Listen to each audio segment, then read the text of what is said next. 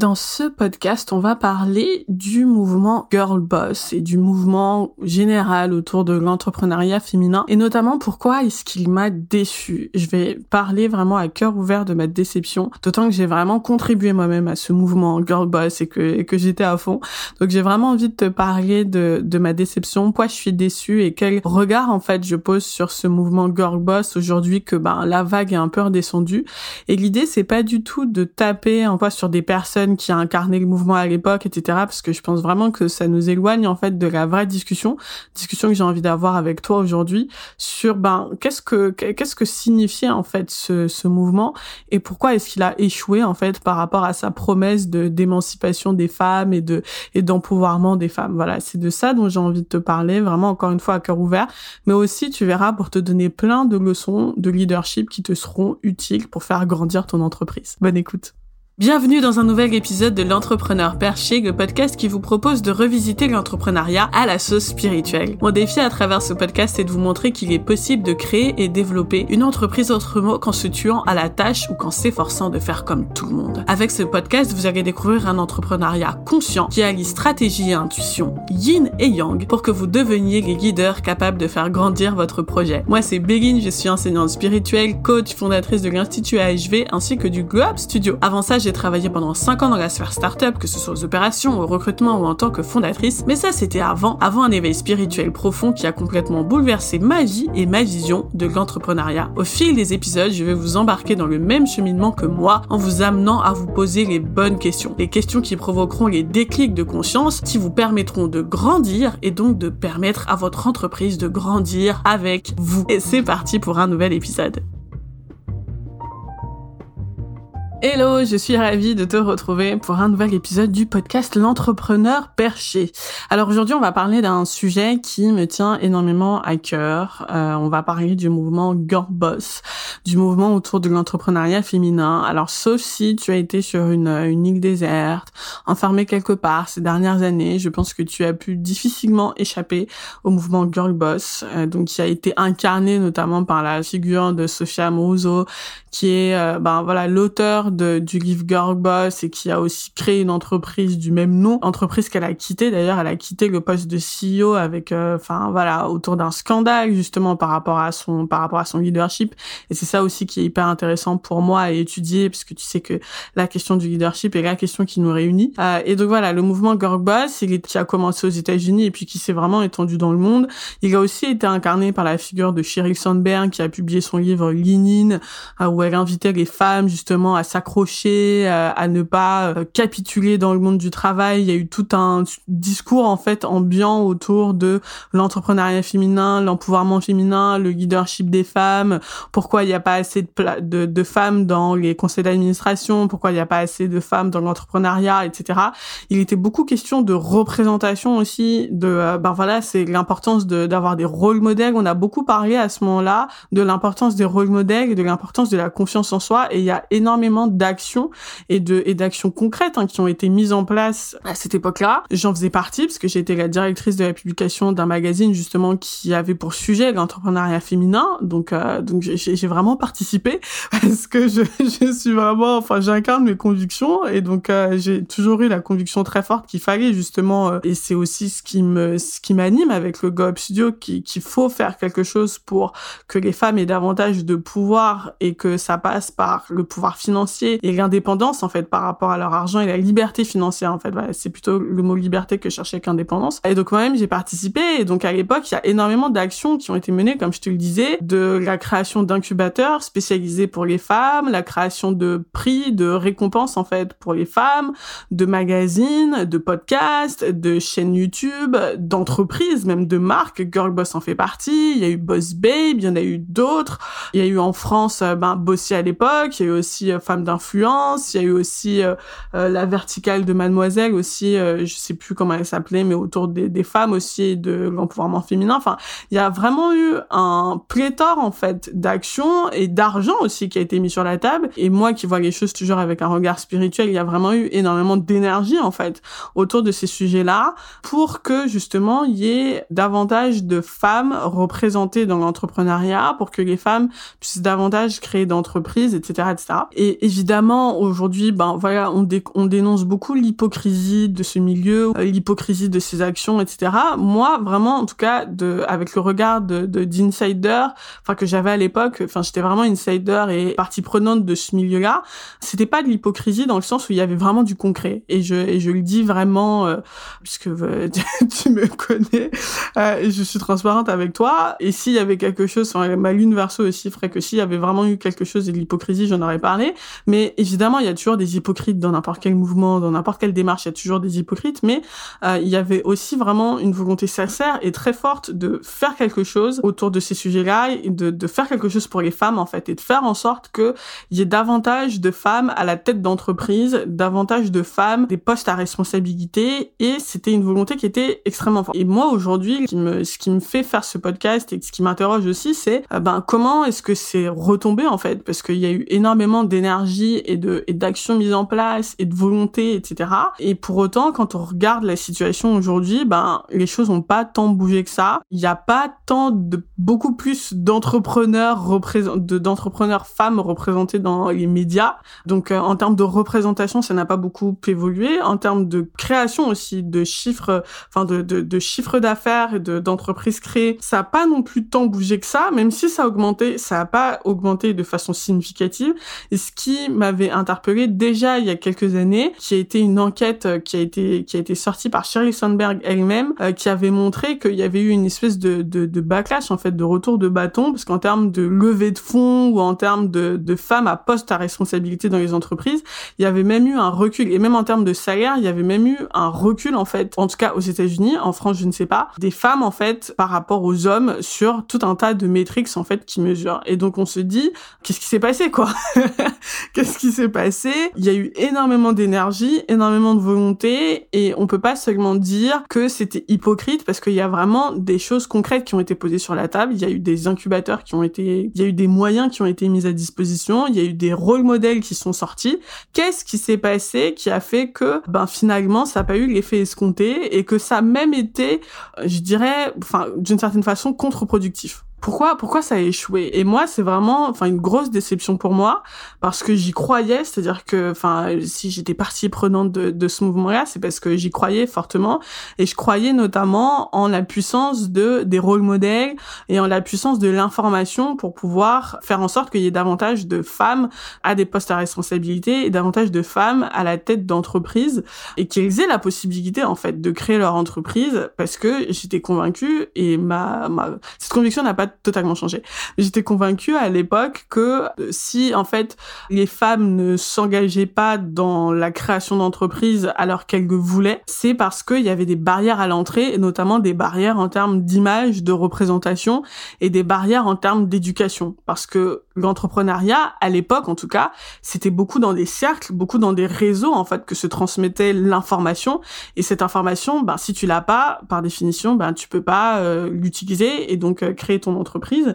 Et donc l'objectif à ce moment-là, l'objectif en tête de tout le monde, c'était de dire on va éduquer, on va apporter de l'éducation, on va apporter de l'information qui aujourd'hui est secrète dans des endroits, dans des réseaux et dans des réseaux essentiellement masculins. On va mettre des modèles de femmes et ça, ça va faire en sorte que les femmes qui veulent se lancer dans l'entrepreneuriat, elles aient les moyens de se lancer dans l'entrepreneuriat et ça va apporter davantage d'égalité des chances dans le monde de l'entrepreneuriat. Et ça, ce, les partis pris qu'on avait à l'époque, la conviction qu'on avait à l'époque, euh, c'est ça qui s'est révélé euh, faux en fait et que analyse aujourd'hui. C'est pour ça que je suis déçue et que j'ai envie de t'apporter euh, mon regard et j'ai même envie de dire mon autocritique parce que c'est aussi euh, ben moi que j'analyse en fait et les convictions que j'avais à l'époque que j'analyse. Et donc il y a trois, j'allais dire trois choses essentielles, trois éléments essentiels aujourd'hui que je retiens et qui font que avec le Globe Studio, je suis en train de faire complètement autre chose. Ça me tient toujours à cœur cette mission de d'empouvoirment féminin, mais aujourd'hui j'ai d'autres partis pris et je vais t'expliquer pourquoi en trois éléments. Le premier élément, c'est qu'à l'époque, on en a beaucoup trop fait sur la création d'entreprise, sur le, le moment où on crée l'entreprise en fait, parce que on s'est dit bah voilà, on veut davantage de femmes qui créent des entreprises, donc là où on doit mettre des moyens, c'est sur la création d'entreprise. Et donc il y a énormément de d'actions qui ont été mises en place pour aider les femmes à créer leur entreprise et donc avec des des enfin voilà des incubateurs, de l'éducation, des articles, enfin tout ce que tu veux en veux-tu en voilà. Énormément d'actions faites autour de la création d'entreprise, de ce moment particulier qui est la création. Et donc tous les conseils qu'on donnait à l'époque, c'était autour de la création. OK, comment trouver ton client idéal, comment euh, créer ton minimum viable product, je me rappelle à l'époque, ton produit en fait test que tu vas tester sur tes premiers clients, euh, créer ton site internet, etc. Et donc on a beaucoup mis de moyens et d'accent là-dessus, alors qu'en réalité, je suis convaincue aujourd'hui que c'est pas du tout le sujet. C'est-à-dire que en réalité, en réalité, on a beaucoup fait sur la méthodologie de la création d'entreprise, sur comment est-ce que tu vas pouvoir créer une entreprise en un, deux, trois étapes. Voilà, tu fais ci, tu fais ça, tu fais ça. Alors qu'en réalité, c'est complètement désincarné par rapport à la façon dont on crée réellement une entreprise dans la vraie vie. C'est-à-dire que personne ne crée une boîte avec un manuel qui te dit ben voilà étape 1 étape 2 étape 3 et en fait euh, je vais faire ci je vais faire ça. Enfin personne ne crée une entreprise comme ça en fait. Et c'est fou parce que d'ailleurs à l'époque on aurait dû se, se douter qu'il y avait un schmilblick parce que tous les modèles de l'entrepreneuriat qu'on mettait en avant tous étaient d'accord pour dire que bah en fait ils ont un peu bidouillé au début ils ont complètement créé leur entreprise par hasard c'était complètement le bordel. Et puis fin des fins ils se sont structurés. Et en fait ce qu'on a zappé c'est l'importance de la structuration. En fait, là où les gens, euh, j'allais dire, euh, là où le bas blesse en fait de l'entrepreneuriat, c'est pas sur la création au début où tu vas, euh, voilà, trouver ton premier client et vendre des premiers produits. N'importe qui peut faire ça en fait. Vendre un produit, vendre quelque chose, c'est pas ce qu'il y a de plus difficile. Enfin, on vend tous plus ou moins quelque chose. On a déjà, ben, ne serait-ce que postuler pour un job, c'est d'une certaine façon se vendre. Et ça, on est tous en réalité plus ou moins capables de le faire et de dépasser cette première peur qui est de ben voilà je vais créer mon site ou je vais parler de mon produit ou je vais créer ma page Instagram des choses comme ça. Et en fait d'ailleurs le fait qu'on ait beaucoup axé là-dessus sur euh, ben voilà le toolkit voilà la méthodologie euh, ABCD pour pouvoir créer son entreprise ça a freiné en fait l'imagination de beaucoup de personnes qui se sont dit faut forcément que je sois sur les réseaux sociaux que faut forcément que j'ai un site internet faut forcément que ceci que cela. Et ça a énormément freiné de gens et de potentiel. Je ferme la parenthèse là-dessus mais c'est important parce que quand je te disais que c'était contre-productif ben ça se joue aussi là-dessus. Mais surtout, comme je te le disais, en fait, ça, tout le monde est capable de le faire. Le vendre son premier produit, tout le monde est, est capable de le faire. Ce qui vraiment fait la différence entre une entreprise et le reste, en fait, c'est pas tant la création d'entreprise du début, c'est comment est-ce que je vais pouvoir me structurer et comment est-ce que je vais pouvoir passer un cap. Et moi, ce qui m'a fait prendre la mesure en fait de à quel point c'était important. Moi c'est par rapport à mes propres entreprises à moi mon propre cheminement entrepreneurial à moi en fait. Euh, site internet créer une marque créer des machins ça c'est le stade bébé en vrai. Euh, là où le bas blesse et là où les gens en fait sentent intuitivement ils savent pas encore en fait que c'est là que le bas blesse mais ils sentent en fait intuitivement qu'il y a déjà un truc que, que ce sera ça qui sera difficile c'est la structuration. Et en fait euh, ce qui fait qu'une entreprise se, se structure et pas un cap, c'est quand le chef d'entreprise, il a justement cette posture de chef d'entreprise et qu'il est en mode, OK, je suis le leader d'une boîte, j'ai une vision, j'emmène les gens dans X direction, etc., etc. Et en fait, c'est là-dessus où on n'a pas du tout accompagné les gens, où on n'a pas du tout parlé de ce sujet-là.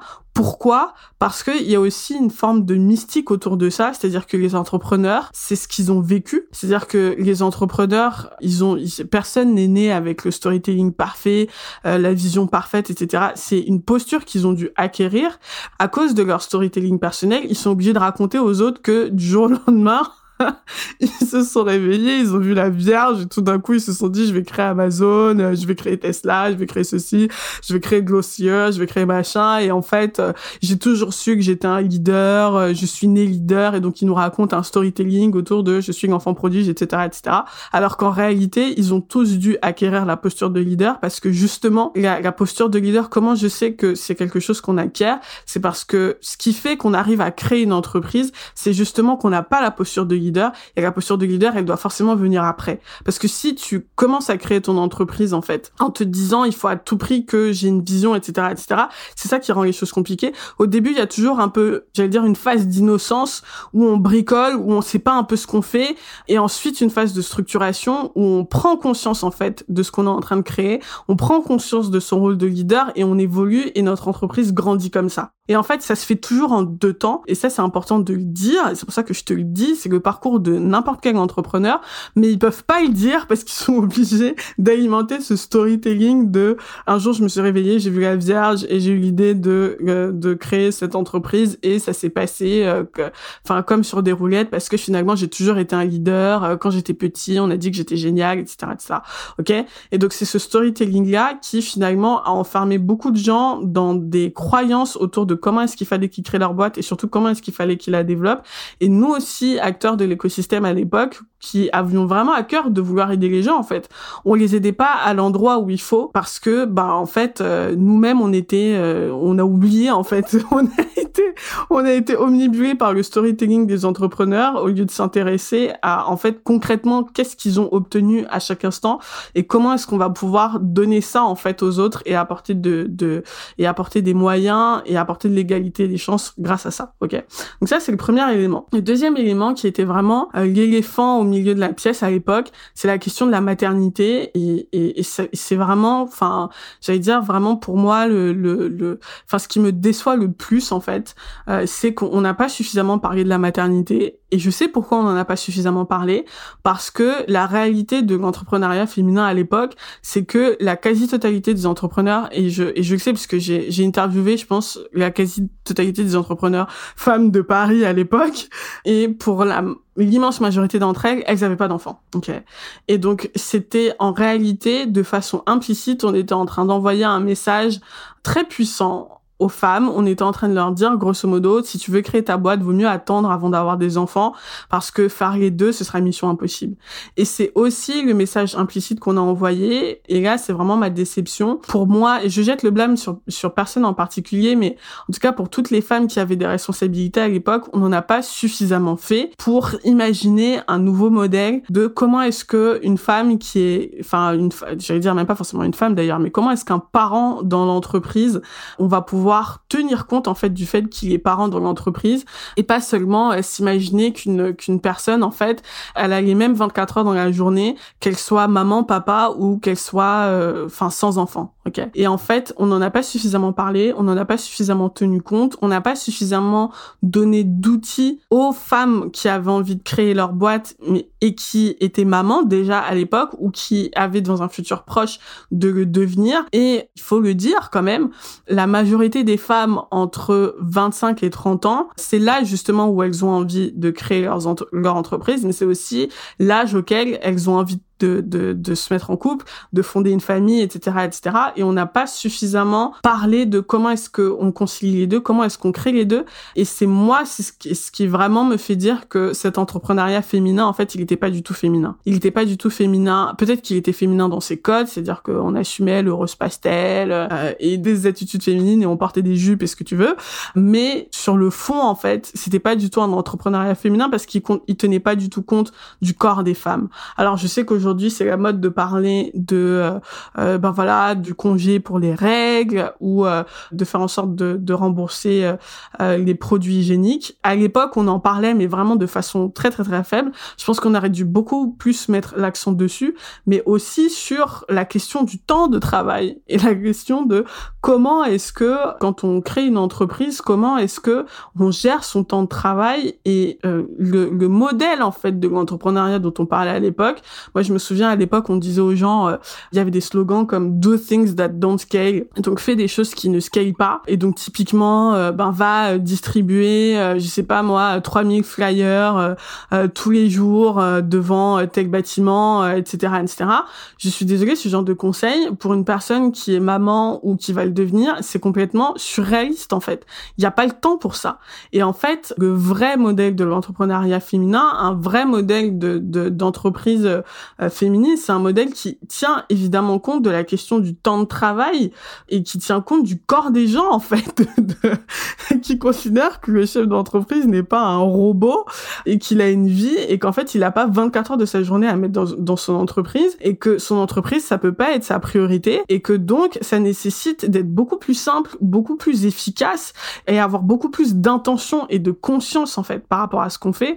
Et moi c'est vraiment ce qui m'anime aujourd'hui et c'est pour ça que je crée ce podcast Entrepreneur Et pourquoi je crée le Globe Studio, c'est que j'ai vraiment à cœur de mettre ces sujets, de mettre ces, sujets-là pardon sur euh, le, le tapis, à savoir la question de la conscience en fait, de faire les choses avec intention, avec conscience et pas de se dire je vais faire du chiffre pour faire du chiffre et après on verra bien. Quand on est maman, on n'a pas le temps on n'a pas le temps en fait de se dire on verra bien. Il faut qu'il y ait de l'intention, il faut qu'il y ait de la conscience par rapport à, la gestion du temps notamment dans l'entreprise et ça c'est des choses dont on n'a pas du tout parlé et c'est des choses qui demandent du leadership. L'entrepreneuriat féminin c'est profondément un entrepreneuriat de leadership. Ça demande de la vision, ça demande de la conscience et c'est pas euh, comme Mark Zuckerberg euh, voilà, je suis en hoodie, je bricole des trucs dans ma chambre et je vais voir ce qui se passe. C'est pas du tout ça l'entrepreneuriat féminin, c'est vraiment un entrepreneuriat d'intention un entrepreneuriat de conscience et donc un entrepreneuriat de leadership qui demande à la personne d'être visionnaire, d'avoir de la vision, de la porter et de l'incarner. Et ça, c'est vraiment du coup ce qui m'anime aujourd'hui avec le Globe Studio, c'est de se dire,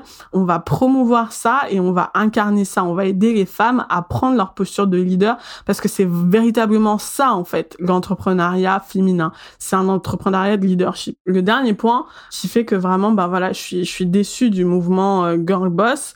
Comme je l'ai dit, en fait, c'est que c'était c'était pas vraiment un entrepreneuriat féminin et c'était pas vraiment un entrepreneuriat féminin aussi parce qu'il y avait une forme d'hypocrisie euh, pour le coup. Mais je dirais pas d'hypocrisie, mais en tout cas, il y avait une forme de dissimulation ou de non euh, prise de conscience parce que dans les faits en fait, quand je regarde la majorité des femmes entrepreneurs qu'on a mis en avant à l'époque, elles avaient quasi toutes quasi toutes à l'époque un CEO euh, qui était dans 99,9% des cas un mec. Un CEO, c'est quoi? C'est un Chief Operation Officer.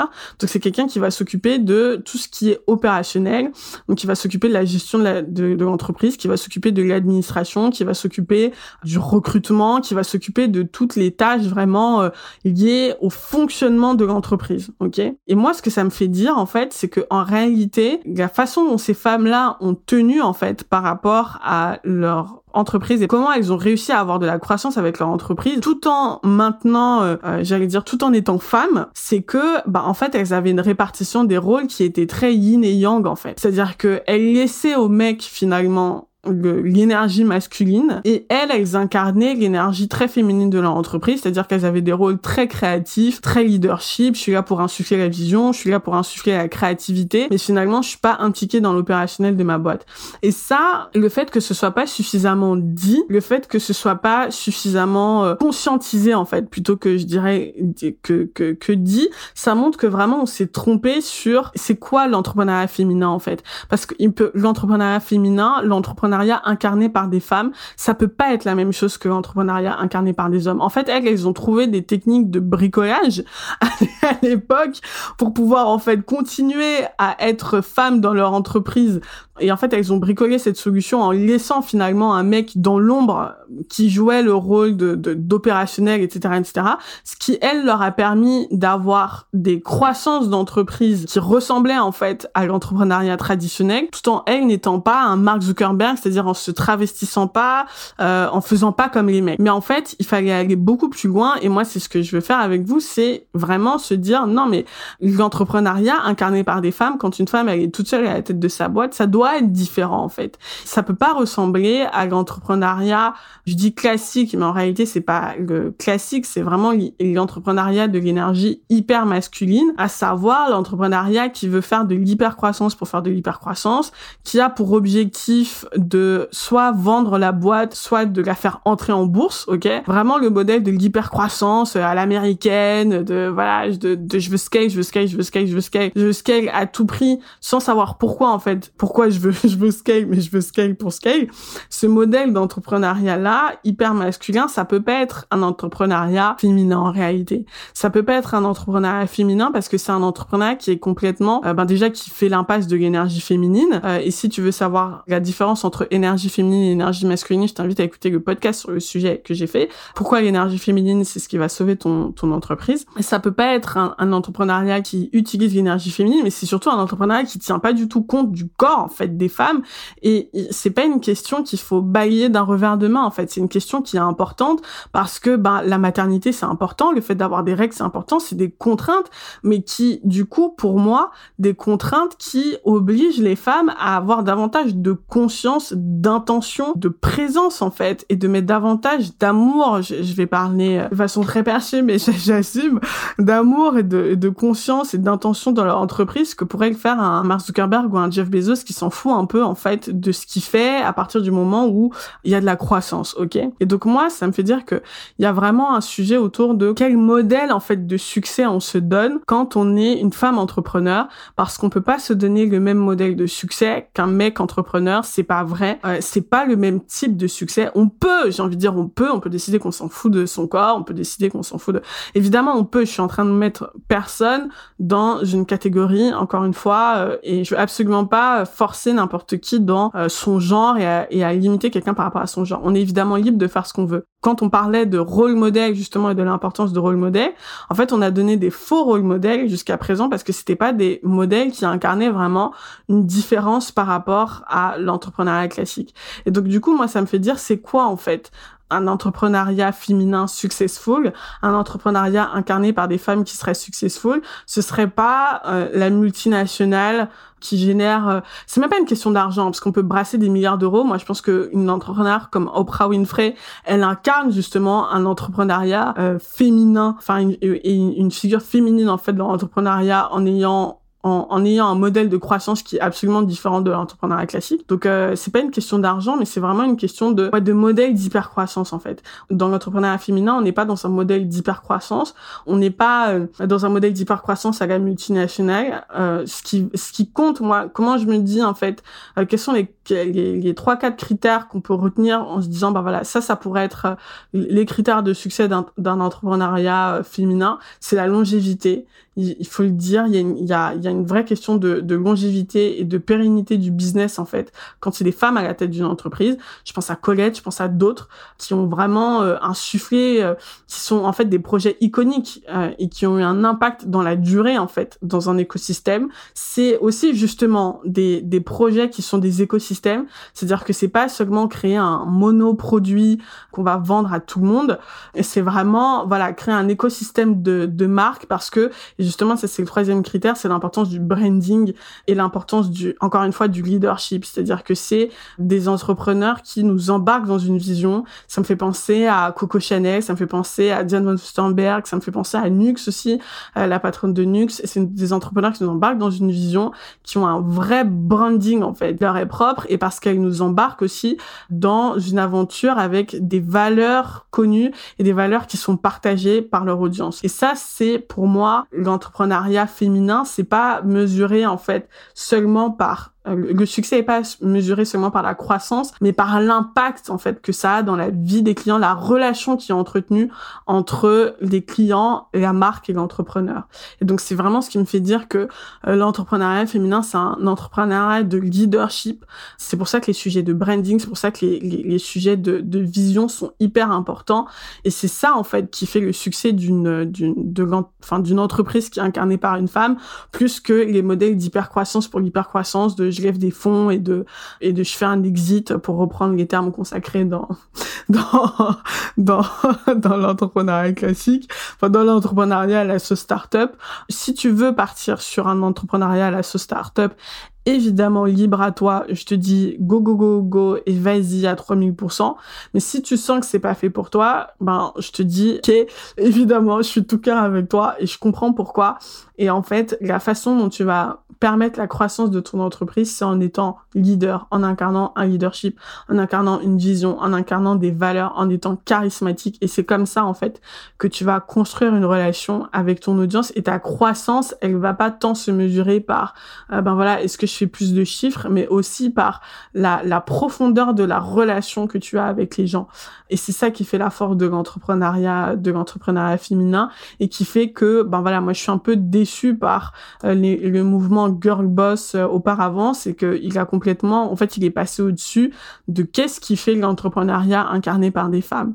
Parce qu'on on était tellement omnibulé en fait par l'égalité et par l'envie de faire comme les hommes qu'on n'a pas compris que notre énergie féminine, que notre corps de femme, en fait, c'était pas du tout des contraintes pour euh, des contraintes à éliminer. Je me souviens qu'à l'époque, on disait qu'il fallait supprimer les règles. Enfin, il y avait des théories de, de, de, folie, en fait, qui, qui, qui étaient émises à l'époque. C'est pas du tout des, des contraintes à éliminer, mais au contraire, c'est des contraintes qu'il faut embrasser pour se dire, en fait, qu'on va créer notre propre modèle de réussite. Et je pense que le modèle de réussite, il correspond à ce que je t'ai dit là et à la force du leadership et la profondeur de la relation que tu vas entretenir avec tes clients. C'est un podcast que j'ai vraiment eu à cœur de t'apporter parce que j'avais énormément de choses à dire sur le sujet. Euh, j'espère qu'il t'a ouvert l'esprit, j'espère qu'il t'a inspiré aussi à penser différemment, à voir ton succès différemment. Si tu veux donner de la visibilité à cet épisode, si t'as plu et que tu veux donner de la visibilité à ce podcast, je t'invite à laisser une note sur la plateforme d'écoute dans laquelle tu m'écoutes en ce moment et je te retrouve pour un prochain épisode pour faire de toi toujours une super leader. À bientôt.